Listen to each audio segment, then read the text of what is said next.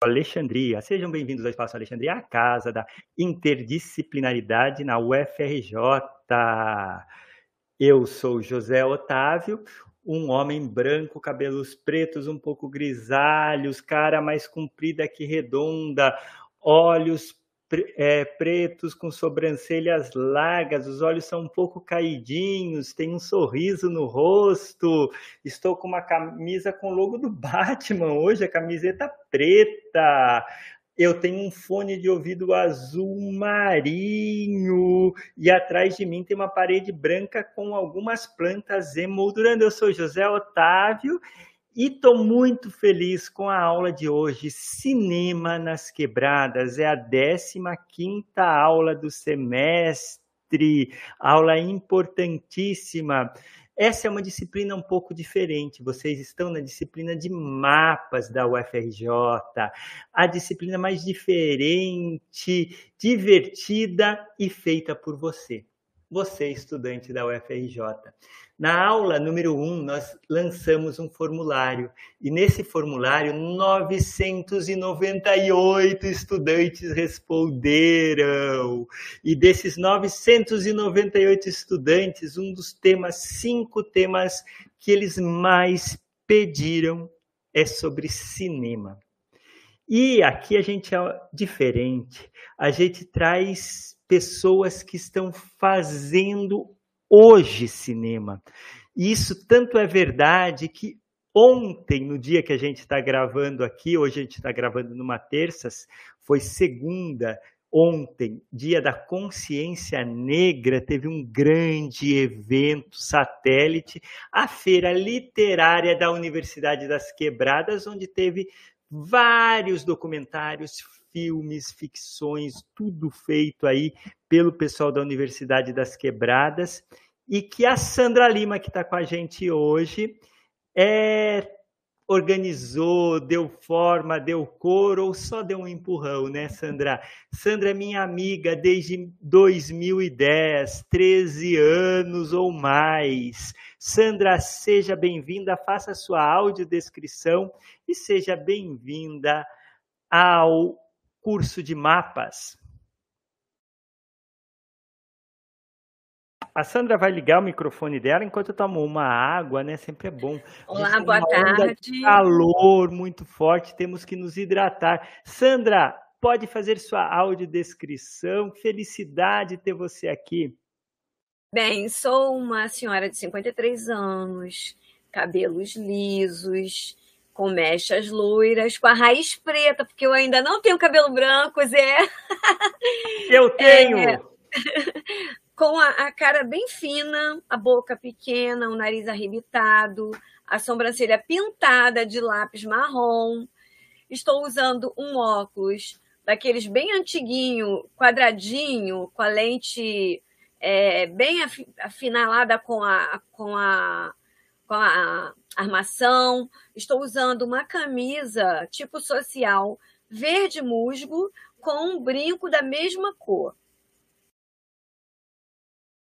Fico muito feliz com a sua presença e quero que você conte um pouco, rapidamente, como que foi essa história de criar um festival, um curso, esse projeto Universidade das Quebradas Doc ou QDoc, o QDoc, que começou em 2022, se não me engano, né, ou antes, e vocês estão dando muita produção de coisas maravilhosas. Então, eu quero que você comece contando isso e depois apresente os quebradeiros que estão aqui com a gente hoje. Se eles puderem entrar na tela também, é um prazer.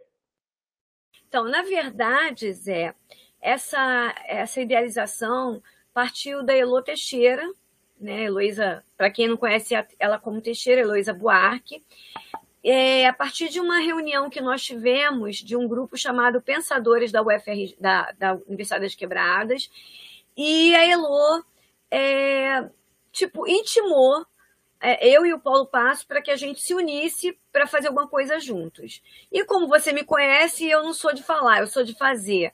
Falei assim, quando ela falou, eu já marquei uma reunião com o Paulo Passo, que eu não conhecia pessoalmente, e já fui logo partindo para o abraço. E aí falei, vamos fazer o curso. Eu entrei com a parte de estrutura de projeto de curso e o Paulo entrou com a parte estrutura né, de teórica das aulas, dessa, dessa parte que cabe a ele. Então, assim, no decorrer do processo, a gente conseguiu dividir bem as nossas funções. Ele como um mestre de cinema, né? E eu como uma cineasta de guerrilha do cinema independente, que já produz há muito tempo. Então, eu trouxe a minha experiência para a prática, para a execução dos filmes do, dos alunos, né?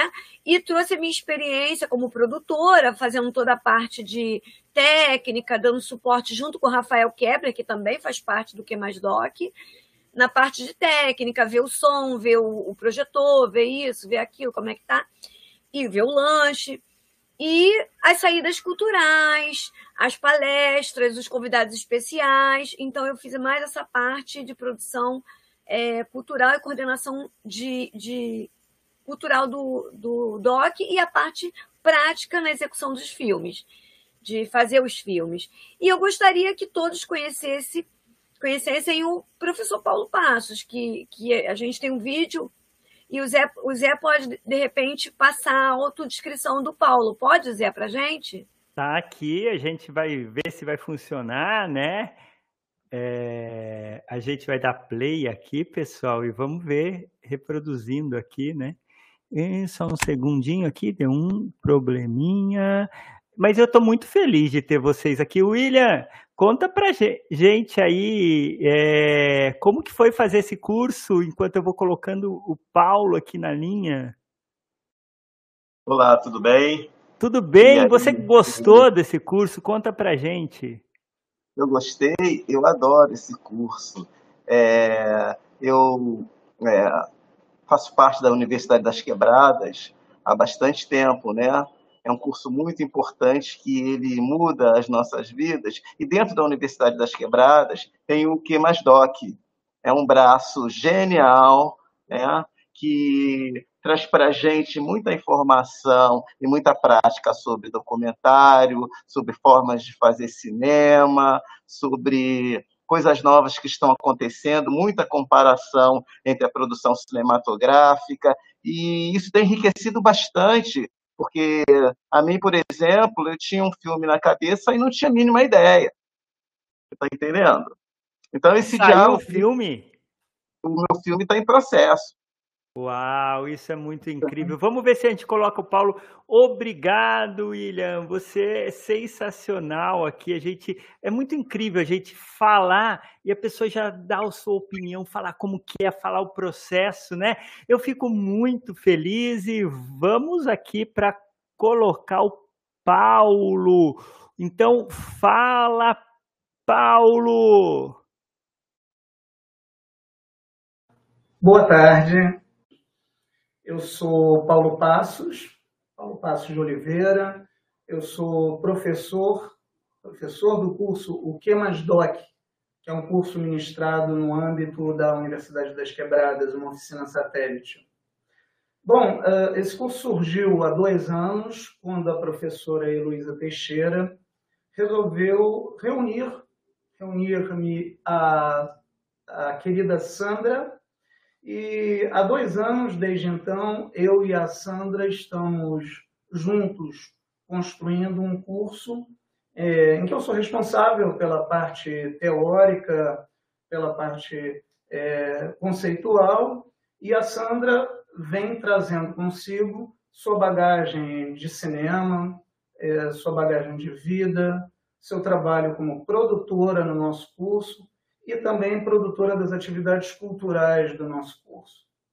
Então, é, eu posso dizer que tem sido, para a gente, um processo extremamente importante, um ponto de virada, sobretudo é, na minha carreira pessoal, porque a gente tem conseguido colocar em prática, junto com os alunos, no processo de construção, é, aulas em que há não apenas a troca de saberes e experiências, como também é, troca de afetos. Muitos dos alunos ali presentes, dos nossos é, amigos quebradeiros, é, eu considero que uh, eu faço a minha parte na Universidade das Quebradas porque os outros fazem parte da Universidade das Quebradas. Então, não é a Universidade das Quebradas em si, mas agora eu posso falar que existe também uh, uma Universidade das Quebradas em mim. Ah, isso é incrível, né? Eu fico, eu fico muito admirado. Ele falou de afeto. E esse ponto é um ponto importante, porque essa é a primeira disciplina que, baseada em dados, Sandra, a gente trabalha com os estudantes de uma forma diferente. Ela é online, você está vendo aqui, tem cinco estudantes só assistindo aqui, não tem nenhum desespero.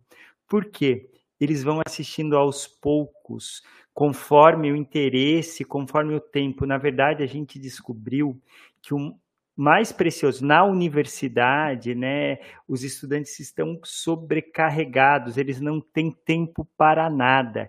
E essa disciplina ela tenta ser um espaço de respiro de afeto.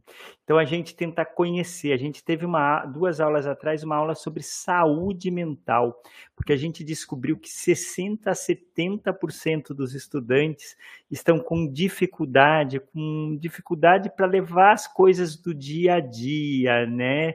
E a, na Universidade das Quebradas não deve ser diferente, só que a Universidade das Quebradas, e eu conheci a Sandra em 2010 e estive na Universidade das Quebradas até 2014, 15, quase 2016, por cinco anos, seis anos, é, eu realmente vejo que a Universidade das Quebradas ela é uma solução para a universidade como um todo, né, Sandra? Ela traz esse afeto, ela se importa com as pessoas, com a capacidade criativa de cada um. Eu queria que você falasse um pouco disso, Sandra, e falasse de você, né, que tem rapidamente da sua história, porque eu não consigo conversar com você sem você contar um pouquinho da sua história, porque ela é muito incrível. Pois é, é, a minha história é uma história, como quem me conhece sabe, de muita superação, que eu venho de extrema miséria, né? De abandono afetivo, enfim, eu passei todas as dificuldades inimagináveis que as pessoas podem imaginar, é, muitas lutas de falta de dinheiro, falta de apoio, falta de estrutura familiar. E enfim, então eu fui estudar depois de adulta, é, ter uma formação, buscar é, o conhecimento, buscar a formação e me tornei, né? Hoje sou uma produtora cultural né, capacitada, com formação, fiz cinema também, enfim. É, a minha história, ela passa muito pela essa questão que o Paulo colocou. Eu acho que é, é por isso que o que é mais doc tem dois anos e aconteceu de uma maneira tão única que a gente não sabe nem explicar o que, que é que aconteceu, porque é, está um, um projeto lindíssimo, incrível, mas eu acho que essa questão do afeto. Então, o que me traz, o que me deixou de pé até aqui, o que me trouxe, o que me fez ser hoje uma produtora cultural reconhecida no Rio de Janeiro, uma produtora audiovisual reconhecida no Rio de Janeiro, eu acho que foi muito mais que os meus esforços né, e, e os meus cursos e, e, e, as minhas formações que eu consegui ter, mas foi também justamente esses afetos, porque eu só cheguei aonde eu estou por conta desses afetos que passaram pela minha vida. Por exemplo, hoje a gente está aqui no espaço da UFRJ porque um afeto me convidou para estar e eu, como retribuo os afetos, convidei os meus amigos para estarem. Então, eu acho que essa troca de afetos e essa empatia e o olhar para o outro é fundamental, não só na nossa saúde mental, para que a gente possa viver bem, né? Porque a gente precisa do outro, a gente precisa de um abraço, a gente precisa de uma palavra amiga, de um elogio, né? De um olhar, de um cuidado. Então, não só na parte pessoal, mas na, na parte profissional, né? Então, assim, é, por, por tudo isso, eu me tornei essa produtora, hoje conhecida no Rio, essa produtora audiovisual, cultural, trabalho com a cultura nordestina, e você sabe, que também tem muito afeto. Tá sem áudio, Zé? Eu sempre quis fazer essa pergunta aqui para você. Eu tenho uma pergunta aqui muito especial. Eu já participei com muito orgulho é, de um dos seu, das suas atividades culturais é, que promovem a cultura nordestina, né?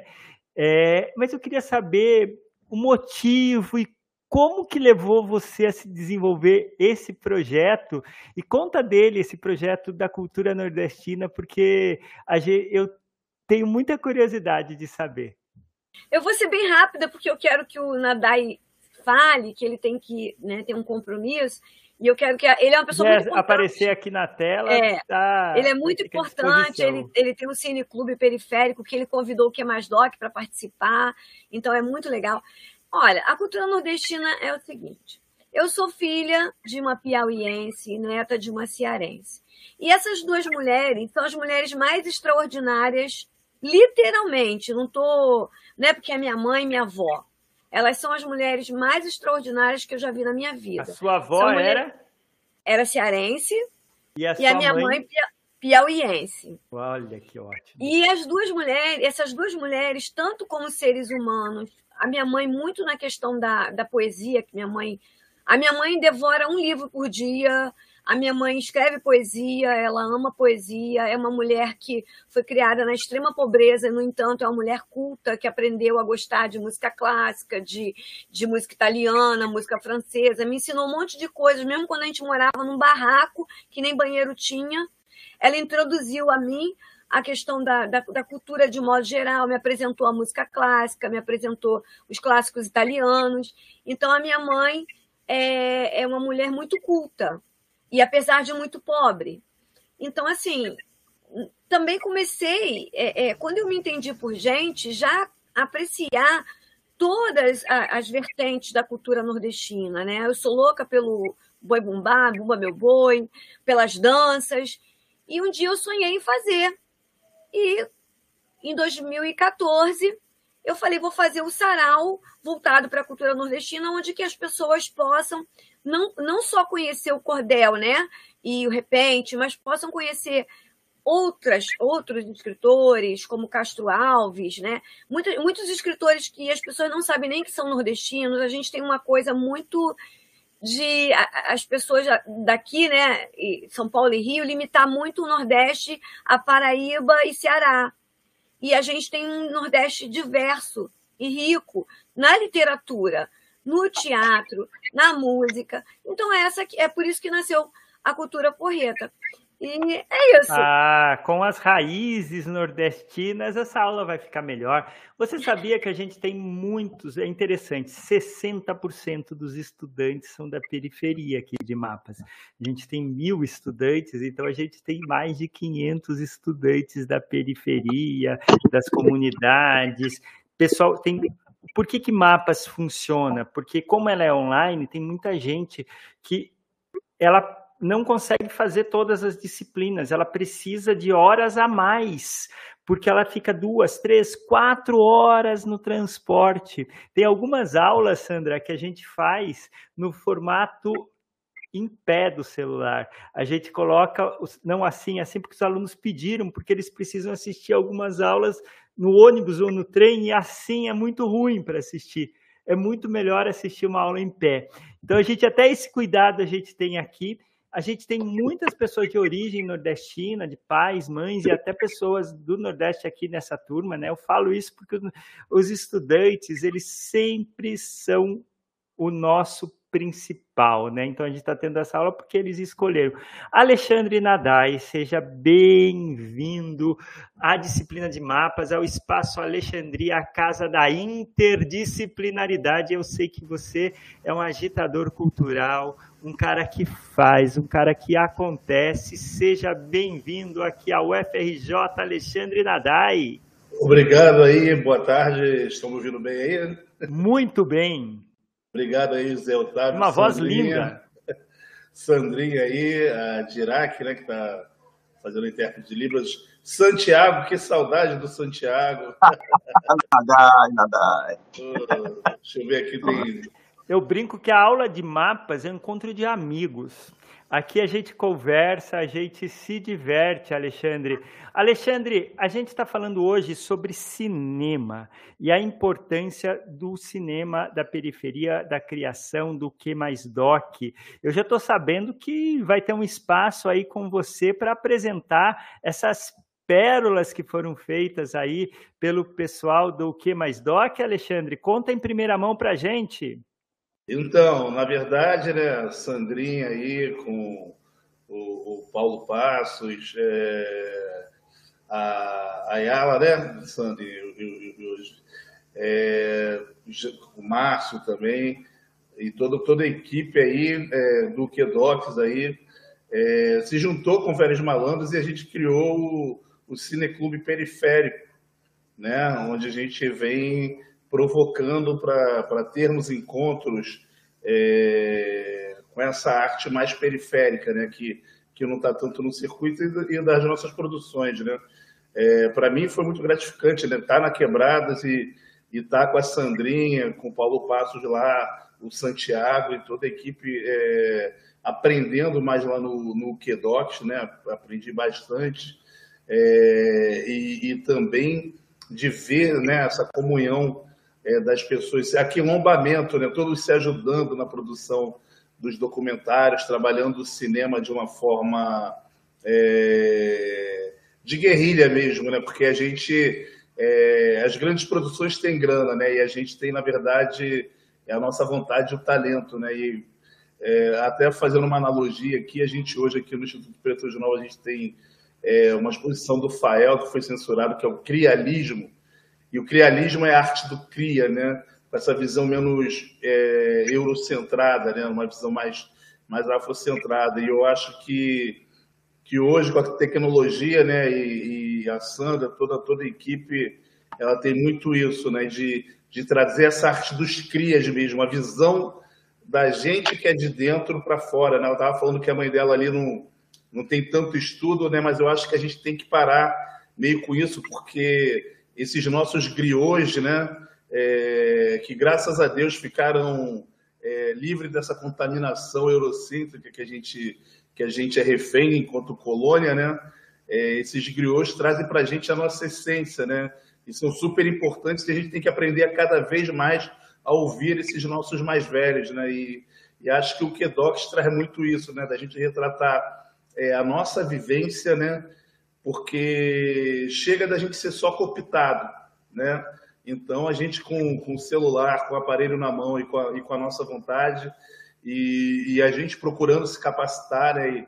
E, e, a, e a Sandra, Santiago, né? É uma galera que é, acaba estimulando a galera lá no, na, na Quebradas e, e, levando o, a parte do documentário para a gente poder, é, nós falarmos por nós mesmos ao invés de ter outras pessoas é, querendo contar a nossa história. Nós assumindo o nosso protagonismo, a nossa produção, é, e eu acho que o Cine Periférico é, vem nascendo, né? A gente, na verdade, está gestando ele, né? Ele está criando é, essa cara para justamente a gente é, poder contar nossa história, criar os nossos espaços para não ficar tão dependente dessa mídia que é que trabalha em massa e cada vez a cultura mais o nosso povo, né?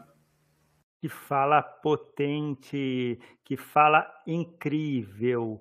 Sandra, Alexandre e William, estou muito feliz de estar com vocês aqui e talvez a gente tenha uma revolução, uma verdadeira revolução mesmo é, do cinema, da representação o Alexandre falou dessa força do griot, da sabedoria, e imagine isso sendo filmado de dentro, né? Eu estou curioso, quero assistir. Eu acho que isso é a verdadeira universidade do futuro, Alexandre. Eu acho que essa força, né? É, a gente está num curso que tem mais de mil estudantes, que eles vão assistindo aos poucos, porque o que acontece, o tempo das pessoas são tomadas. E é, as pessoas que moram na periferia, elas não têm como competir aquela história do tempo, os professores querem que eles estejam dentro daquele quadrado da sala de aula, e às vezes tem gente que, por, vamos pensar aqui, mora para lá de Santa Cruz, e ele demora mais de quatro horas para chegar, e tem dia que tem operação, tem isso, tem aquilo, ele não tem como ir. Nós aqui temos essa tecnologia que a gente está desenvolvendo aqui na universidade, que é uma universidade tanto que a maioria das pessoas aqui são da periferia. Por isso que eu fico muito feliz de estar com vocês, porque a gente falando para a gente mesmo, né? A Heloísa, ela fala uma coisa, a Elo Teixeira, né? É, ela fala que ela está trazendo, mas ela está do sofá dela do Leblon. Eu queria que a Sandra e vocês comentassem isso, que ela está do sofá dela do Leblon. É, eu também tenho esse meu lugar aqui do interior falando e falo daqui da minha casa, não estou falando da periferia, mas aí vocês estão trazendo a força, estão trazendo a verdade da periferia aqui. Eu queria que a, a Sandra comentasse essa fala da Elo, né, que foi uma da, a Elo Teixeira que empurrou essa história aqui, e queria que você comentasse essa fala, Sandra. Bem, é, a Elo ela é literalmente uma das poucas é, pessoas que está na elite, né? Que não olha a gente de cima para baixo. Ela realmente ela vive aquilo que ela prega e só quem convive e conhece Elô sabe que independente dela ser a Elô Teixeira, Heloísa Buarque, a Imortal, seja como for, a Elô, ela nos olha nos olha de igual para igual. Ela não tem essa, essa diferenciação da gente para ela. E ela é um exemplo, inspiração. E nós precisamos de mais Elois que estão nesse lugar onde ela está e que possam abrir as portas que outro, outras que estão no outras que estejam no mesmo lugar que ela teimam, insistem em, em, em que continuem fechadas que é para a favela e a quebrada não chegar. E a Elo não. A Elo, ela bota, ela, ela chuta a porta para que a gente entre com ela. Então, assim, é, é isso. A Elo, ela é quebrada, independente dela estar tá no sofá dela, sentada no Leblon, ela é quebrada e a gente tem muito a agradecer a ela por isso, por tudo que ela tem feito por nós. E eu gostaria de aproveitar, Zé, e pedir o Santiago para falar um pouquinho para vocês do processo do Flup Cinema, que também é uma nova revolução de Elô Teixeira. Vamos pedir aqui o FLUP, né, é a Feira Literária da Universidade das Quebradas. Vamos pedir para o Santiago aqui colocar isso para a gente. Santiago, você participou. É, eu vou pedir só que você coloque a câmera um pouquinho é, para baixo, né, focando para baixo para o seu rosto subir aqui, para gente você aparecer que tem uma legenda aqui, um pouquinho mais, um pouquinho mais. Consegue? Então a gente, é, eu estou muito curioso porque foi esse final de semana, foi aí. Pode falar, pode falar. Isso. Essa melhorou a câmera. Ótimo. Essa feira muito especial, ela contemplou para além da literatura, ela contemplou a, as artes visuais e o cinema.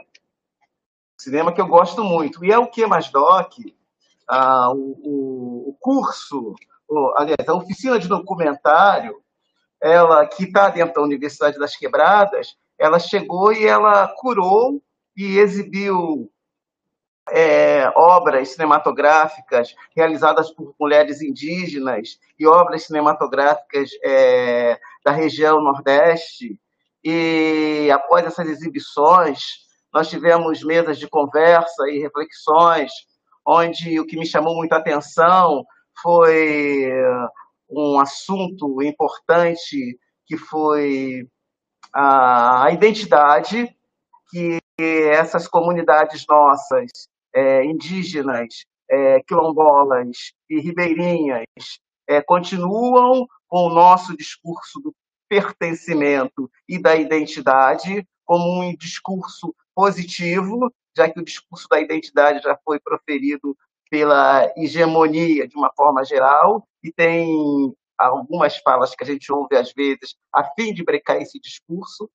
E eu entendi que esse discurso está completamente vivo e que ele é muito importante até não só para produzir conteúdo cinematográfico, mas também para isso. Eu vou tirar só a pontinha, né? E uma coisa que ficou também muito importante na mesa de conversa com as cineastas indígenas foi o anseio e a vontade que elas manifestam de, após falar dos seus territórios, das suas é, é, é, do mundo, das suas vidas ali, nos seus territórios, também ter um momento de abrir para falar sobre a sua ideia de mundo, como elas veem a sociedade contemporânea, de produzir produtos, vamos dizer assim, a respeito, a partir de suas visões de mundo. Isso foi muito importante, que também dialoga um pouco comigo, porque eu sou um homem preto, cis, é, que tem uma influência muito forte das minhas ancestrais, mãe, avó, bisavó, e da minha irmã e primas. Isso fala muito dentro de mim. Ainda no âmbito da, da Universidade das Quebradas, há 10 anos atrás, eu venho trabalhando com um grupo de mulheres pretas, produzindo é, textos, produzindo performances, né? E hoje, quando eu encontro o Que Mais Doc, eu consigo perceber que vou poder trazer mais diálogos para dentro do debate, com mais pessoas, eu me assemelho àquelas mulheres indígenas e outros nesse mesmo, nesse mesmo sentido. E o cinema, o que mais doc, é que está abrindo essa visão para mim. Não, aqui você pode botar mais uma, um, um falador, mais um sujeito. Agora já é o momento de você misturar as falas, lógico que em prol, infelizmente, ou felizmente, de uma ideologia que me faça sentido, já que eu sou autor, produtor e militante da causa. cinematográfica e social. Que fala cheia de vida, cheia de história, cheia de ancestralidade, William. A gente aprende demais. Ficou assim muito é, alegre aqui de ter esse espaço dentro da universidade. Sandra, eu queria entender essa tecnologia. Hoje, o uso dos smartphones, o, a capacidade que você tem de usar, às vezes, câmeras de outras épocas, digitalizar e essa mistura de tudo isso, né? Editar no smartphone, editar nos computadores, é, como que funciona isso? Como que vocês fazem? Tem filme que foi editado totalmente no smartphone também, Sandra? Conta isso. E eu fiquei curioso porque eu sei que você fez documentários sobre é, povos indígenas visitando e agora trazendo eles para dentro da Universidade das Quebradas. Conta tudo isso para gente. Então, na verdade, quanto a Fluke Cinema, foi uma curadoria coletiva dos quebradeiros. Mas quando você fala do uso de, da tecnologia, eu posso te dar algumas, alguns exemplos do próprio Que Mais Doc. Por exemplo, o filme do, do, do Gustavo, a gente teve diversas câmeras imagens aéreas que o Márcio Muniz faz para a gente, né? ele, ele, ele, ele é, faz essa parte de imagens aéreas para a gente, para SL Produções, e acaba fazendo para o Kimardoc, por amor, né? E aí, é, o filme do Gustavo de Carvalho, ele tá fica, está ficando com uma qualidade incrível e ele está sendo todo editado no celular. Então, o Gustavo está conseguindo fazer com que é, um filme de alta qualidade editado no celular. E um dos um dos, do, dos das por que essa fala? Porque a gente tem aí o Gustavo, né, para apresentar a fala dele. Eu queria que todos conhecessem que está tá fazendo um trabalho lindíssimo, belíssimo, importante sobre a questão LGBTQIA+, sobre a questão sobre é, o Elliot Sica. Então a gente também teve na, no Que Mais Doc, um processo do filme do Laerte Gulini, que eu vou contar rapidamente como é que foi esse processo. O Laerte, ele tem, ele tem um problema de saúde, ele estava é, debilitado na época da produção do filme e ele estava é, não podia concluir o filme porque ele estava com ordens médicas de ficar em casa, né? Ficar, ficar tranquilo em casa. E é, eu falei para ele, Laerte, a gente tem imagens aéreas que a gente fez num dia de, de visita. A gente não era para filmar naquele dia, fui lá. Ele falou: Ah, eu vou filmar com meu celular. Eu falei: Não, vou levar a equipe. Aí arrumei todo mundo, joguei todo mundo, vambora. Aí foi todo mundo. E acabou que o Márcio fez imagem aérea, Rafael fez imagens é, de chão, uma, uma menina que era é, da Doc, a Leila também fez imagens de chão, e a gente ficou com muitas imagens. Só que ele queria um filme é, de entrevistas. E esse filme de entrevista não tinha condição, porque a gente tinha que, tinha que entregar um filme para uma exibição no Museu de Arte do Rio, da Universidade das Quebradas, e a gente tinha quatro dias. Aí eu falei, Laerte, vamos fazer um filme narrado. Aí ele, como assim? Eu falei, você vai fazer isso, isso e isso. Então eu dirigi ele pelo celular, pelo zap, e ele foi me mandando tudo que eu pedia pelo zap. Então, por que, que você, você falou tecnologia? De, eu estou falando de plano B, de usar o que a gente tem. Então, o que, que a gente fez? A gente usou o Zap para fazer as narrações e ele foi enviando para mim ou enviando para a ilha de edição. E o filme ficou lindíssimo com aquilo que a gente tinha, com apenas um dia de filmagem, que na verdade foi uma pré-produção, não foi nem filmagem, e com é, o áudio todo feito pelo Zap. A um filme coisa... feito pelo WhatsApp, pessoal. Isso. Olha que interessante. Essa é disciplina é, é feita pelo WhatsApp.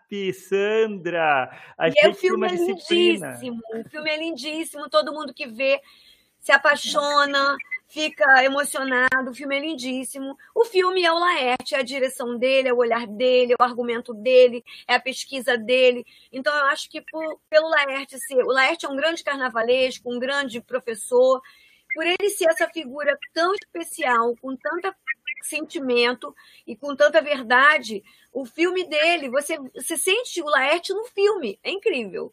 E tem também a questão do, do Gustavo, né? Vamos, vamos. Ah, vamos ver o Gustavo falando aqui com a gente um pouquinho? Gustavo, vamos chamar o Gustavo para a aula de hoje.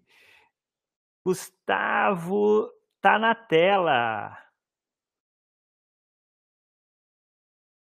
O Gustavo já está aqui falando com Nesta a gente. Nesta tarde de hoje, Avalho, artista visual, estilista, figurinista. Gostaria de desejar boa tarde a todos que estão participando desta aula, agradecendo o convite de estar participando, de estar somando neste momento, à produtora Sandra Lima, que me fez essa proposta de estar junto nesta tarde de hoje. Agradecer a presença de todos aqui do FRJ, todos os alunos, os professores, os meus colegas que estão também participando é, da explanação dos seus projetos, da experiência do Que Mais Doc. Bem, eu desenvolvi é, o filme Museu ao Mundo, na verdade eu ainda estou desenvolvendo, porque a gente está na segunda fase de edição dele, ele ainda não foi lançado, mas já foi em 2023 apresentado ao público duas vezes, é, no primeiro corte dele, para a gente poder fazer um feedback, né? Chega, saber melhor como que o filme atravessa as pessoas, né? O Paulo Passos, que é o mentor do O Que Mais Doc, ele me atravessou com essa possibilidade de nós levarmos o primeiro corte para um grupo de pessoas que fossem assistir o filme antes da estreia, né?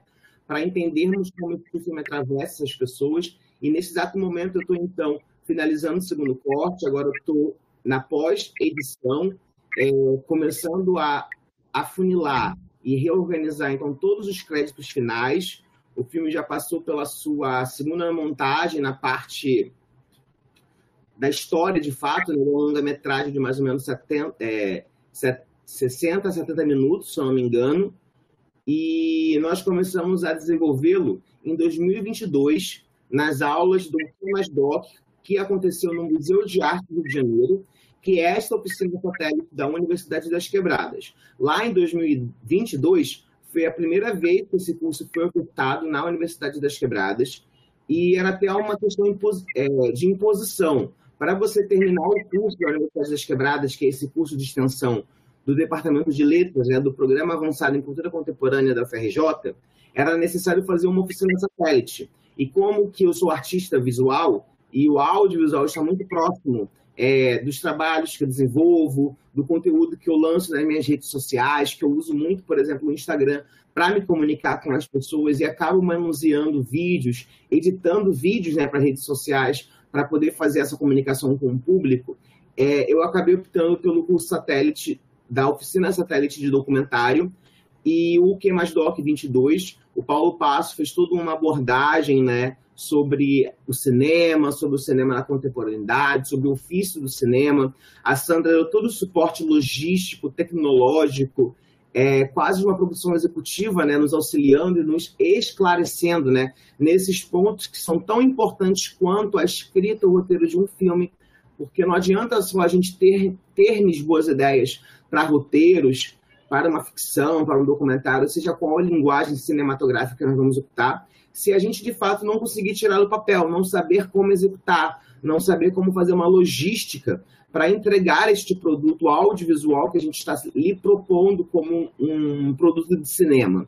Então, o documentário Museu ao Mundo, ele surge nessas aulas de 2022, abraçando toda a minha pesquisa sobre o Hélio Sica, que é esse artista marginal contemporâneo, brasileiro, carioca, LGBTQIAPN+, que tem a sua produção principalmente nos anos 60 a 80, como obras tendo grande reverberação na cultura brasileira e na cultura internacional, como os parangolés, os penetráveis, os bólides, é, Cosmococa. Elliot Sica cria a bandeira Seja Marginal, Seja Herói, que é usado no show do Caetano Veloso e do Gilberto Gil na Boate Socata, em plena ditadura militar, levando a polícia a prender é, a bandeira, a fechar o show e levar Caetano e Gilberto ao exílio Elliot Siga também é responsável pela na ocupação na exposição Ocupação 65 no Museu de Arte Moderna.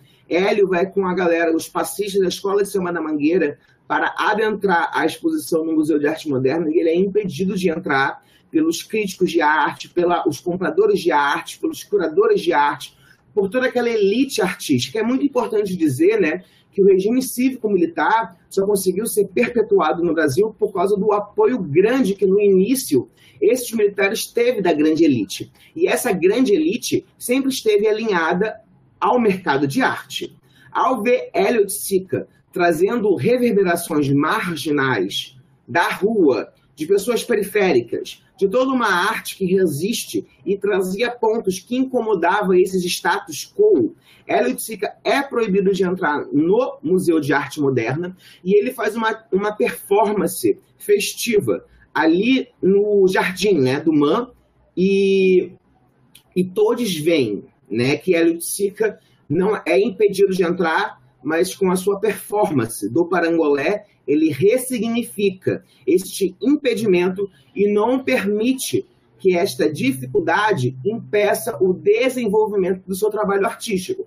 Porque a partir daí, queridos, Elliot Sica só sobe, né? É bolsa na Guggenheim, é viajar o mundo para fazer exposições, para expor os seus trabalhos, que aqui no Brasil ele era ridicularizado. Então, a minha pesquisa no Hélio vem muito neste local de olhar o Hélio como um ícone LGBTQIAPN+, extremamente importante para a nossa cultura nacional, que é impedido de ter um conhecimento maior da sociedade, porque a memória de pessoas LGBTQIAPN+, são apagadas no Brasil por meio de políticas públicas, e o Hélio, por ser esse grande expoente de uma vertente marginal, de uma arte que leva o público a não apenas estar naquele local de ficar parado, estático, vendo uma obra, mas sim a interagir com a obra e se tornar, a partir desta interação, objeto de obra de arte e a obra de arte em si, Hélio de Sica é apagado dos registros nacionais. A história de Hélio é pulverizada dos livros, é pulverizada das redes.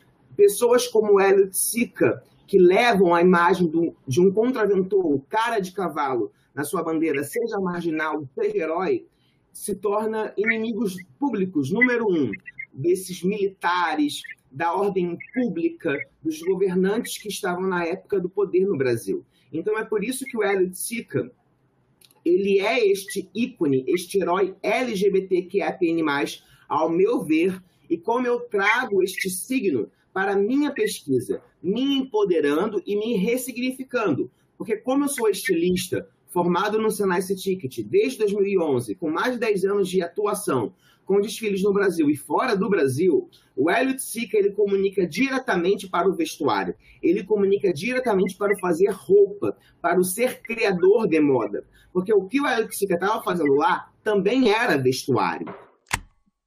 Incrível, incrível essa fala do Gustavo e está trazendo um tema importantíssimo, Hélio Otsica, e está trazendo um tema central da arte. Essa pesquisa dele é muito consequente, né? Muito importante, unindo esse apagamento da figura que é heróica, né, de Hélio Oiticica. E eu particularmente estudei muito esse período da arte. A Sandra sabe dos meus estudos é, de arte periférica que era feita dentro do hospício, né, Sandra? E o Hélio se interessava junto com Lígia Clark. E a gente tem os parangolés, tem toda essa história, né? A Lígia fala da importância desses parangolés como também um escudo para a nossa saúde mental, e ela cria outros objetos, e o Hélio muito incrível, né? O pessoal da Dirac hoje estamos com uma super equipe da Dirac. A Dirac é a divisão de acessibilidade da UFRJ. Eu quero falar um pouquinho aqui para o William, para a Sandra, né? Desse cuidado. Vocês estão vendo que essa aula aparece aqui embaixo. A gente está querendo descer um pouquinho mais essa pedindo para o pessoal da TI aí do, do governo, né, que desenvolve essa plataforma, que é uma plataforma brasileira aqui, é, de transmissão, é, abaixar um pouquinho essas linhas aqui e também é, que coloque um lugar melhor ainda o intérprete de Libras para essa aula ficar mais acessível. Mas a gente está nesse trabalho que é um trabalho cuidadoso de acessibilidade para todos, né? Eu acho que isso tem tudo a ver com o que vocês falam, é, porque as pessoas da periferia, é, as pessoas ali é, é, LGBTQIA+, as pessoas, é, diversidade né, de origem do Brasil, é, as pessoas é, de todas as diversidades juntos podem produzir a sua visão, né, William? Eu, eu fico pensando isso, e você aí, que eu conheço, eu sou uma pessoa observador da Universidade das Quebradas faz tempo, eu vim morar no interior, perdi um pouco contato direto, né? Mas eu observo o William, todo o pessoal, já tinha visto o Gustavo falando, e hoje, vendo a realização dele, né? Eu fico muito feliz. William, conta um pouquinho para a gente desse seu caminho, desse seu, da sua criação e conta um pouco da sua produção audiovisual.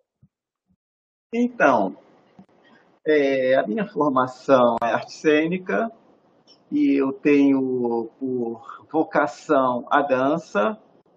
É, eu participo, participo por muito tempo e participei em companhias de teatro uh, e dança no Rio de Janeiro a partir de 2000 e antes de 2010, por exemplo, eu conheci uma companhia muito potente chamada Rubens Barbot, que trabalhava com atores e bailarinos pretos.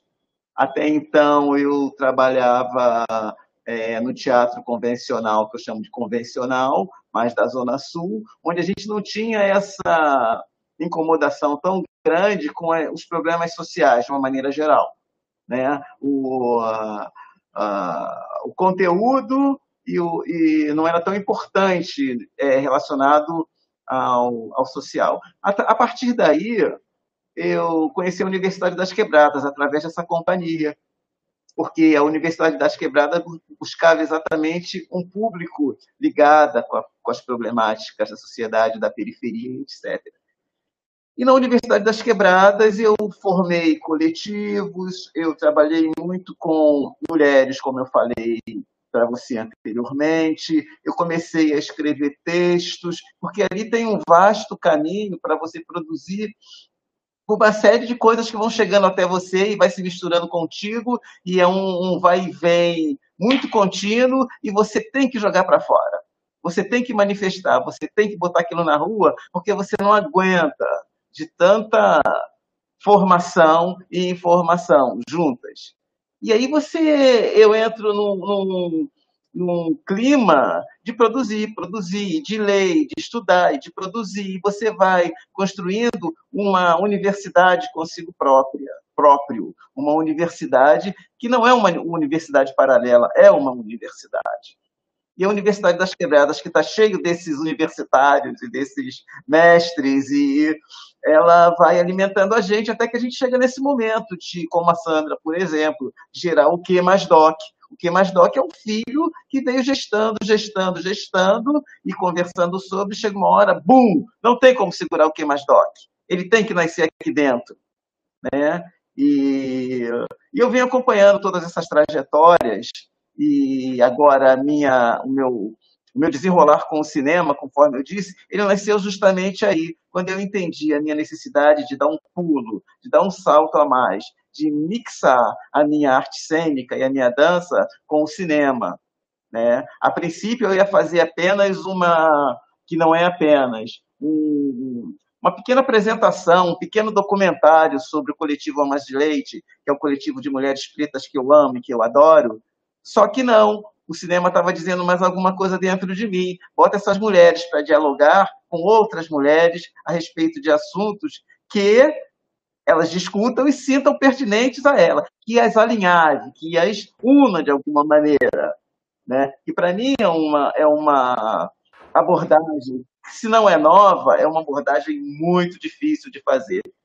E são com esses desafios que a gente vai andando, né?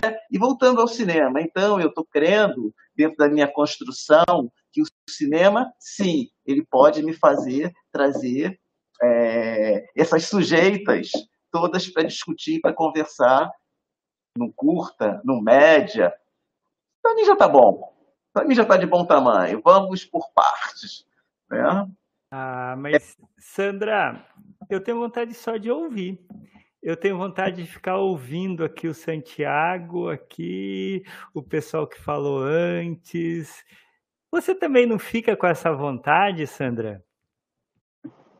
Eu acho que tudo que a gente tem de bom, tudo que a gente constrói vem justamente de, da escuta, né? Porque quando a gente se coloca muito no lugar de fala, a gente perde o lugar de escuta. Então, a gente é, fala muito, aprende pouco e ouve pouco. Então, eu acho que é, é fundamental a gente saber ouvir o outro. Por exemplo, eu fiz muitos trabalhos voluntários dentro do movimento negro, mas nunca eh, explanei isso porque eu acho que não é a minha meu lugar de, de fala nem de aparecer, é o meu lugar ali de aprendizado e escuta. Durante 10 anos eu fiz vários trabalhos, né? participei do Museu do Negro, ajudei a, a filmei. Lembro bem dessa lá. época, é. sim, seus trabalhos então, muito eu, bonitos. É, só que eu não, não, não, não, não divulgo e não divulguei, porque eu acho que eu estava ali realmente para. Na região portuária, né? Tudo. É, para aprender. Então, assim, então por que, que eu participei desses movimentos? É, estive nas aldeias indígenas, sempre buscando esse lugar de escuta para entender como me tornar uma pessoa melhor, tá? Não só uma, uma, uma, vamos dizer, não só um ser humano melhor, que é, é obrigação nossa a gente buscar essa evolução e ser um ser humano melhor, isso é obrigação nossa. Mas quando você se propõe a ser um produtor cultural, um produtor audiovisual, você tem a obrigação duas vezes, porque você tem a obrigação de ampliar o seu universo, de abrir a sua mente e de vislumbrar todas as possibilidades e entender que aquele lugar não é o seu de fala, mas que é o seu lugar de aliado. Então, como eu faço questão de dar lugar de fala para todos que trabalham comigo, que participam dos, das coisas comigo, porque eu acho que é importante cada um trazer o que é seu, né? Apresentar porque é mais importante a fala dessas pessoas do que eu pregar aqui o que eu faço, quem eu sou, é, é, qual é o tipo de, de coisa que eu desenvolvo em prol do outro, porque não é sobre mim, é sobre nós. Né? Então, assim, por isso que eu faço questão de, quando sou convidada para uma mostra de cinema, falar para a produção: posso levar o, o que, Mardoc? Quando eu sou convidada para não sei o quê, eu posso levar fulano, eu posso levar Beltrano, eu posso agregar valores, eu posso indicar pessoas, porque é isso, é, é sobre ouvir. E sobre é, esse lugar de, de, de escuta, né? É, se desse também para a gente assistir um pedacinho do, da, da fala do Laerte através do filme, eu ia ficar muito feliz porque os seus alunos precisam ver a riqueza desse trabalho feito no Zap. Sandra, eu estou muito interessado porque esse é um modelo incrível, né, que pode iluminar a universidade. Sabe, eu vou contar aqui para o William Santiago um sonho que eu tenho, que eu até comecei a conversar, Elô ligou para mim, Elô Teixeira ligou para mim outro dia, eu falei com a Sandra aqui, eu estava com isso na cabeça, talvez eu não consegui nem explicar, mas eu vou explicar aqui para os nossos estudantes. Eu tenho um sonho de ter uma disciplina na UFRJ chamado Universidade nas Quebradas. Mas já tem, tem, tem um programa de extensão. Mas eu queria que tivesse uma disciplina. Mas por quê? Com esse modelo aqui que a gente está fazendo hoje, com um ou dois encontros no museu ou em um lugar grande, né, é, em que as pessoas possam ir, porque eu acho que os quebradeiros são os professores. Então, a gente entrevistar. Então, imagine 15 a 16 aulas todo semestre que os quebradeiros vão dar aula para os estudantes da UFRJ, com mil vagas, porque o máximo é 1.045 vagas. É mil, não, 945 é o máximo de vagas. A gente coloca um de manhã, um à tarde e um à noite. Então, dá 1.800 e poucos é, vagas a gente vai ter. Então é bem simples, é esse modelo. Então o, a gente pode abrir com o William Santiago, por exemplo, a aula inaugural, e, e chamar a Sandra para uma outra aula, chama é, o Kadoshi para outra aula, é, vai conversar com, aí com todos, né? Nada além disso, pessoal. Imagine a mistura, né? A potência disso e fica aqui o convite para a gente organizar isso, né? Agora a gente vai assistir 10 minutinhos do filme, que a gente aqui é meio pontual, né? É, é 10 minutinhos, Sandra, dá para assistir? É, não, o filme é 7 minutos. Então dá para assistir o filme inteiro. Meu Deus, que incrível! Sandra, vamos para o filme? Como é que eu devo fazer um muro. Como é que eu devo fazer um muro no fundo da minha casa? É o nome do filme. Então eu vou colocar aqui o filme e a gente vai assistir. Bom filme para vocês, estudantes de mapas.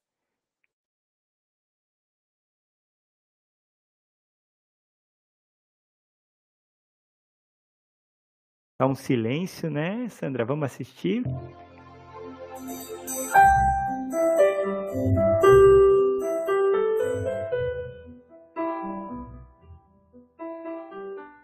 Há tempos a questão do que a arte vem à tona. Mudam-se os estilos, as formas, mas a questão reaparece. Isso é arte?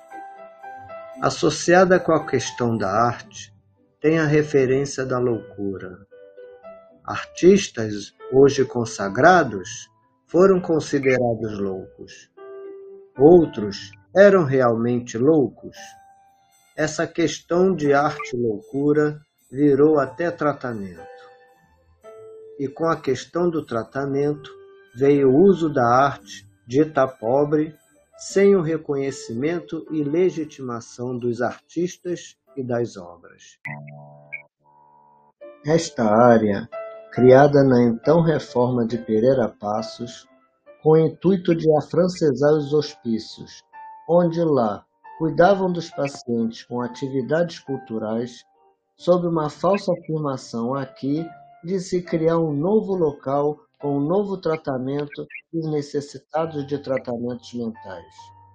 Assim, desapropriaram e federalizaram essas terras afastadas do centro, onde era a antiga fazenda de Nossa Senhora dos Remédios, apesar de no centro já existia um local para esse tipo de tratamento, o Instituto Pinel. Mas nesse novo local seriam enviados somente os miscigenados, existindo uma afirmação de que negros eram mais propensos a doenças mentais.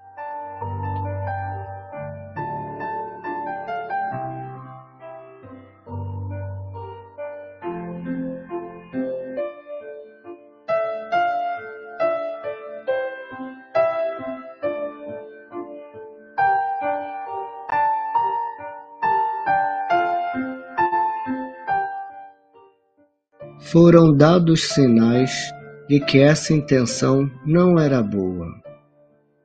Praxis omnia vincit, ou o trabalho tudo vence. Era uma frase parecida com o que tinha nos campos de concentração, relacionando com a suposta terapia de lá, a laborterapia, com o trabalho na lavoura, atividades rurais e aqui seria com trabalhos artísticos e atividades culturais. Ficou conhecida em nosso país a história de Arthur Bispo do Rosário Paz. Bispo foi um artista plástico brasileiro considerado gênio por alguns e louco por outros. Morou durante anos na colônia Juliano Moreira.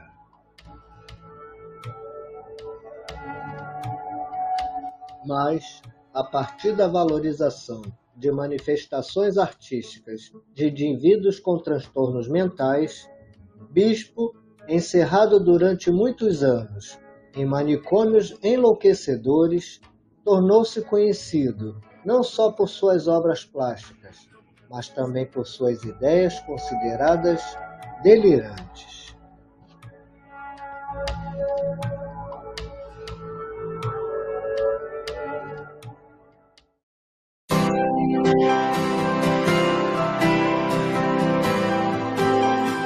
Menos conhecida, legitimada e badalada está outra moradora por anos da colônia Juliano Moreira, Estela do Patrocínio. Ela falava pelos cotovelos e ela passou a ser compreendida enquanto artista em potencial quando começou a fazer parte de um projeto de artes dentro da colônia. As coisas que falava e o modo como falava eram envoltas por um tom poético, chamando a atenção dos professores de arte, mas somente depois de quatro, quase dez anos, o seu falatório foi transcrito, recortado, organizado e publicado. Ouvi-la é aliar-se à luta antimanicomial aos movimentos negros e feministas contra o memoricídio, contra as violências estatais e contra o aprisionamento em massa de pessoas negras em um país sordidamente racista. Por que artistas considerados loucos somente foram legitimados após a sua morte?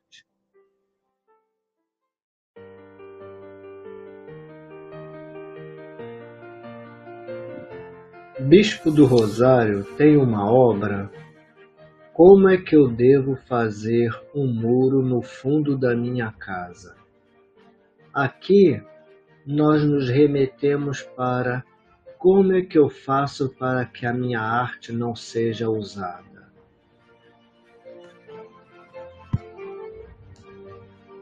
Esta área, hoje, está em boas mãos.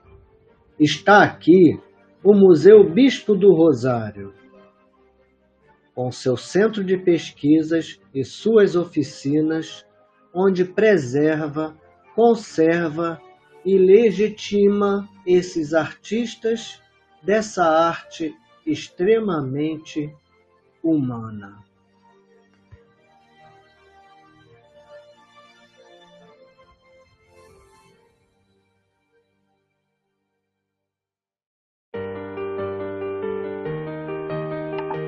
Deixar passar, né, que o Sandra, que a, os produtores todos, o pessoal da técnica, para vocês verem como num filme precisa de muita gente. Parabéns para o Márcio Muniz, que fez as imagens aéreas, né? A edição foi da Sandra Lima e do Márcio Muniz. E agradecimento aí a Bruno Oliveira, a Eric, Sandra e Rosângela Gomes. Precisamos falar da Rosângela Gomes hoje. É, e aí tem a trilha sonora, tem muito. O filme tem muita coisa, né? Então tem o orientador, que é o Paulo Passos, a produção da Sandra Lima, o William Santiago, que está aqui, e o, o filho da Sandra também, né, que participa, que é um grande cineasta também. Márcio Muniz, Imagens Aéreas. Um, a gente tem que fazer um, pro, um programa com o Márcio aqui, uma aula semestre que vem com o Márcio. Já fica aqui a dica, pessoal. Então, aqui todo o agradecimento, né, quando você faz um filme, e é importante a gente ter esse cuidado, olhar tudo. Eu assisti um filme ontem, um filme do mainstream aí, um filme Tar, é, e esse filme é muito interessante, é com a Kathleen Blanchett é, e, e é, é Kate, é, né? E ele começa com essas últimas aí, com as, os nomes das pessoas, como chama isso, é, Sandra? Agradecimentos? É, não. Crédito. Crédito. Os créditos, crédito. o filme, mas é interessante porque tem um motivo para começar com os créditos. No final você vai entender. E o filme também tem uma curiosidade, posso dar um spoiler aqui do tamanho do mundo do filme, que o final dele é o único ponto que ele é afirmativo, porque a música que toca é uma música que é feita por uma pessoa diversa, né? Uma pessoa aí que tem uma orientação sexual diferente e negro também, né? É uma pessoa preta. Então, e no filme fala-se sobre isso. A gente fica meio assim, parece que vai passar desapercebido, mas percebam o final, porque o final é, ó, oh, William, vale a pena. E depois você vê que é um um negócio diferente que acontece lá do final. Parece uma coisa que você depois vai ver quem é o autor daquela música, porque é aquilo que faz a gente entender o filme. E é um filme assim que é bem indireto. Eu achei legal essa mudança, né? E eu que assim ficou muito lindo esse filme, ficou poético, Sandra. Sandra vai ligar aqui o microfone. William, você gostou também? Adorei esse filme, adorei a, a maneira com que ele foi resolvido, entende? É, adorei, adorei, me pegou surpreendido mesmo, porque eu primeiro vi as imagens e fiquei pensando, nossa, como, é, como vai ser? Então, essa, essa interseção do Laerte lá do leito, que ele estava no leito quando gravou isso. Peraí, eu vou falar aqui perto do microfone para ver se surge aqui a, a legenda. Ah, surgiu para aparecer a legenda, porque eu tenho que mostrar aqui, porque a Luciana está assistindo e a Luciana é oralizada, nossa estudante, e tem que ter a legenda para ela. Ela gosta de assistir ao vivo. E o que o William falou é incrível, ele achou lindo o filme. E ele estava é, no leito. Filme ele estava no leito, o autor do filme, ele pelo WhatsApp. Olha que visão. O que eu achei muito importante foi o tempo da fala dele. Eu não sei como no leito ele conseguiu se dirigir daquela forma. Porque é. o tempo da fala estava muito coeso. Ele está falando do tempo da fala, ele está falando é... assim, pessoal, eu tenho que é, explicar aqui só um pouquinho, a gente tem que ter paciência, é para a Luciana poder saber o que, que o William está falando. Então, o William está falando que no, o tempo da fala ficou perfeito. Você que leu a legenda, você pode imaginar, né, Luciana, a fala dele com esse tempo perfeito. E a Sandra, que está com a legenda e vai contar aqui para a Luciana o porquê, como que ele conseguiu fazer essa belezura. Assim, queria mandar assim esse agradecimento maravilhoso aí, incrível esse trabalho. Na verdade, é, Zé, é, eu acho que ele é tão o, o, o Laerte ele tem tanta verdade nesse projeto ele tem tanto coração, ele tem tanta emoção, ele tem tanta verdade mesmo, que ele conseguiu. Sabe, a gente fez isso e ele foi mandando, eu ia direcionando ele, ó, faz assim, manda esse, manda isso isso para mim. Aí ele mandava. É, ele conseguiu fazer isso de uma maneira que nem eu imaginava que ia ser, porque na verdade eu não queria que ele desistisse do filme e falei não, vamos fazer um filme narrado. E ele, o Laerte, ele, ele às vezes ele tem a síndrome do impostor e ele achou que ele não ia fazer uma coisa tão bonita quanto ele fez.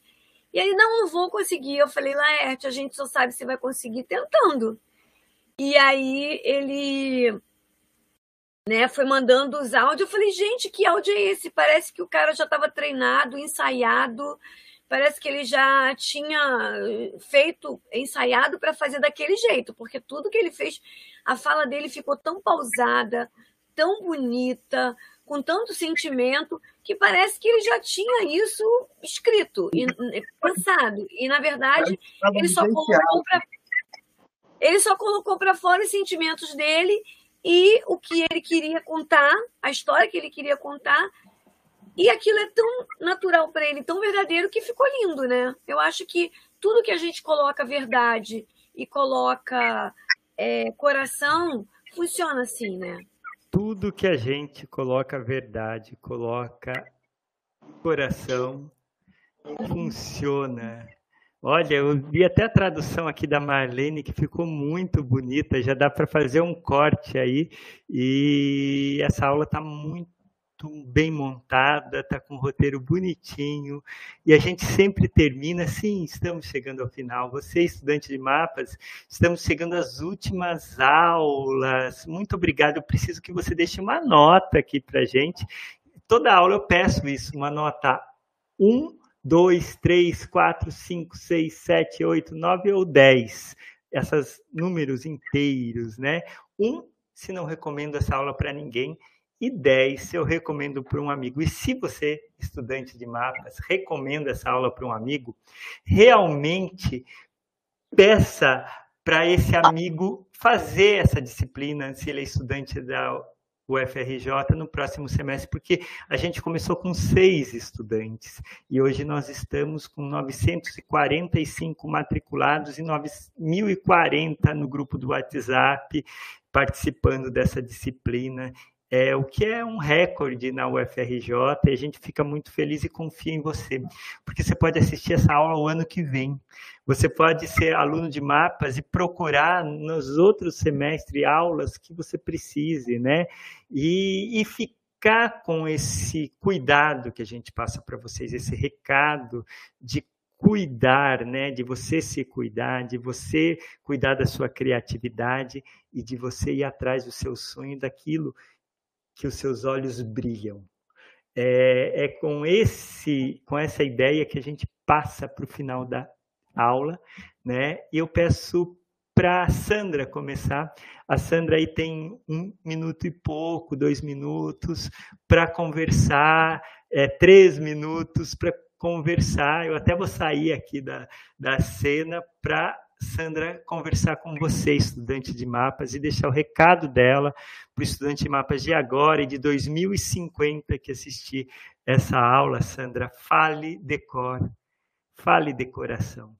Então, falo de coração e falando de coração, eu gostaria de lembrar de uma pessoa muito importante nesse processo do Que Mais Doc, que é a Rosângela Gomes, tá? Deixar aqui meu agradecimento a ela por todo apoio, Sandra Cordeiro, o William está aqui com a gente, e o professor Paulo Passo, que não pôde estar aqui, Rafael Kepler, e dizer que é isso. Quando existe amor, existe verdade, as coisas têm, têm a probabilidade de dar certo, e se não dá certo com amor, a gente resolve, porque só o amor, como diz o chorão do Charlie Brown Jr., vou encerrar com a frase dele, só o amor constrói pontes indestrutíveis. Obrigada. O pessoal gosta muito aqui do Charlie Brown Jr., do Chorão, né? Do saudoso Chorão. E só o amor constrói pontes indestrutíveis. E a alagoana Nise da Silveira, é, vou falar aqui da Rosângela, citando a alagoana Nise da Silveira, saudosa também, ela falava de um fio indestrutível. E eu sinto essa ligação com a Rosângela, mesmo longe dela, um fio que liga as pessoas que que tem uma conexão que a gente não sabe explicar, a gente não vê a pessoa, mas eu queria que vocês transmitissem um abraço forte, porque o único problema de trabalhar online é não poder dar o abraço, que eu estou com muita vontade de dar esse abraço na Sandra, é, no, no, nosso amigo aqui, William Santiago. E William, você vai transmitir para mim essa declaração de amor pela Rosângela Gomes, esse fio que conecta as pessoas, é um fio invisível que a Nise da Silveira, citando o filósofo de, é, o filósofo Barauch é, de Spinoza. Spinoza que aprendeu português antes de qualquer outra língua, porque a mãe dele era portuguesa. Então, em português, ele pensou nisso, ele pensou desse fio infinito que liga as pessoas. Pode dar o seu recado para os estudantes aqui de mapas. O William então, Santiago. Da, Ro, da Rosângela, ela é a própria representação do afeto dentro da Universidade das Quebradas. Né? Ela, para mim, ela é ela inicia e reinicia toda a edição a primeira disciplina, que é a disciplina, a disciplina do afeto. É o que nos faz é, seguir juntos, é, às vezes com um percurso não tão identificado, mas o afeto que fomenta a vontade de estar junto, ele ali presente, ele não deixa a gente encher o saco. Muito pelo contrário, ele está sempre uma, uma respiração, é um combustível. E eu sou muito fã, eu me apoio muito nessa linha do afeto para desenvolver tudo é, que envolva pessoas e que envolva a nossa arte e que envolva esse nosso crescimento. Né? Porque assim, a arte também é difícil de viver. E a gente tem que. É, eu vou aparecer aqui, é muito bonito isso que você falou, né? É, a importância da arte. E a gente está terminando aqui, eu acho que dá para terminar com a Marlene, que é, o, é bem curtinho aqui. É, a gente está terminando, Marlene, acho que a gente consegue terminar. Falando da Rosângela Gomes, eu fiz uma pesquisa, escrevi Rosângela Gomes, façam isso. O FRJ, o quê? Você não acha uma foto dela para colocar aqui na tela assim fácil. É, ela é quase invisível e, e, ela se faz assim com uma entrega tão grande, pessoal. A gente tem que homenagear muito ela, porque desde eu, eu comecei em 2010 na Universidade das Quebradas, participei da realização escrita do projeto ajudando a Rosângela entre 2011 e 2015 durante quatro anos e ela está esses de 2009 eu acho que ela está até agora, 2023, nesse projeto, e ela faz muita coisa. Né? Então, a gente está falando dos trabalhadores, as pessoas criadoras aí que tão, às vezes não aparecem tanto, mas que a gente precisa homenagear a todo momento. É com um grande abraço a vocês, Sandra Lima, e é, Santiago, meu novo amigo, que eu já via ele, mas hoje com esse sorriso maravilhoso. Pessoal que só está escutando o podcast, porque sim, essa aula também é de podcast, é, o sorriso é um deslumbre o sorriso do William Santiago. A gente tem nota, a gente tirou nota 10, pessoal. A Luciana deu nota 10, o João, a Milena, o Sebo, o Lovin, o pessoal todo aí, todo mundo dando nota 10 pra gente, pessoal. Então, Mandei uma foto. Ah, ela mandou uma, foto da Rosângela. Foto da Rosângela aqui. Então a gente vai conversar só para mandar colocar essa foto no ar, porque a gente tem que terminar com a foto da Rosângela. Aqui eu vou mandar ai, encaminhar. Será que eu consigo encaminhar isso aqui? Vamos só ver um segundinho, pessoal. Ah, compartilhar consigo. Vamos pôr aqui no Gmail, eu mando para mim mesmo. Eu queria que você. O que, que, vocês acharam da aula, Sandra? Fala um pouquinho. Não ficou. Não é legal esse formato aqui que a gente usa de muito aula? Bom, muito bom. E eu estou é... muito honrada. Ah, eu fico muito feliz. Eu já mandei aqui. Então, a gente, em um minutinho, a gente já vai ter ela aqui na tela. É, eu só vou colocar aqui rapidinho. É, ah, tá. A gente já consegue o, vocês sabiam que e-mail demora um pouquinho? E eu fico muito feliz. Esse tema de cinema, né? Os estudantes às vezes é, falam do cinema, eles vão pensar nos filmes que estão passando, que também é cinema. É, é muito interessante, tem temas aí para a gente conversar de muita coisa. Teve recentemente em Hollywood, que a gente ouve muito, uma, as pessoas pararam lá de trabalhar, é, teve uma greve para discutir coisa que vai acontecer no futuro. E eles tiveram uma vitória porque é, é, é, proibido fazer filmes só com inteligência artificial. Não sei se vocês sabem disso. E é muito interessante a inteligência, esse uso da inteligência artificial. É um tema assim que a gente pode chamar o Márcio para discutir. O Márcio que está aí ao lado da, da Sandra, né? E falar de outras coisas porque às vezes a gente acha que os filmes são os, esses filmes das grandes franquias e outras coisas, mas a gente tem um mundo né, a, a, de, de cinema aqui no Brasil, e é isso que a gente está mostrando aqui para vocês. Eu enrolei um pouquinho, Sandra, porque o e-mail, você, você já parou para pensar que o e-mail ele está demorando, ele não é mais automático como ele era antes, né? É real isso daí, não é mais. Então, é, eu vou colocar aqui. Ah, ela já está na tela, eu vou colocar só rapidinho. Então, um segundo e vamos terminar com a Rosângela na tela. É, uau, Rosângela Gomes. É, Sandra, conta quem que é ela aqui na tela para gente. Tá vendo? É... Na tela ela tá atrás, né? Não. Não. Não apareceu? Apareceu outra coisa? Apareceu outra coisa. Tá, então a gente vai. A foto tá ela no meio do Paulo e do Rafael Kepler, que também são do, univers... do Queimardoc. Tá, eu vou parar aqui. Ó, oh, então não deu certo, a gente interrompe. É, é, não, ela não quis aparecer. Então, eu vou fazer a audição com uma mulher preta, muito ela é tão, bonita. Ela é tão uma entidade. É, e, e, e, que sempre está junto, com um sorriso, cabelos é, com drag, dread às vezes, e ela sempre está fazendo alguma coisa. É, é a pessoa não é FRJ que melhor conhece os meandros dos projetos, ela escreve tudo, ela é uma pessoa muito competente, muito criativa e que apoia todo mundo. Então, ela não apareceu para a gente, assim a gente finaliza a aula de hoje, pessoal. Eu adorei essa aula de hoje, pessoal. Um abraço e até a próxima!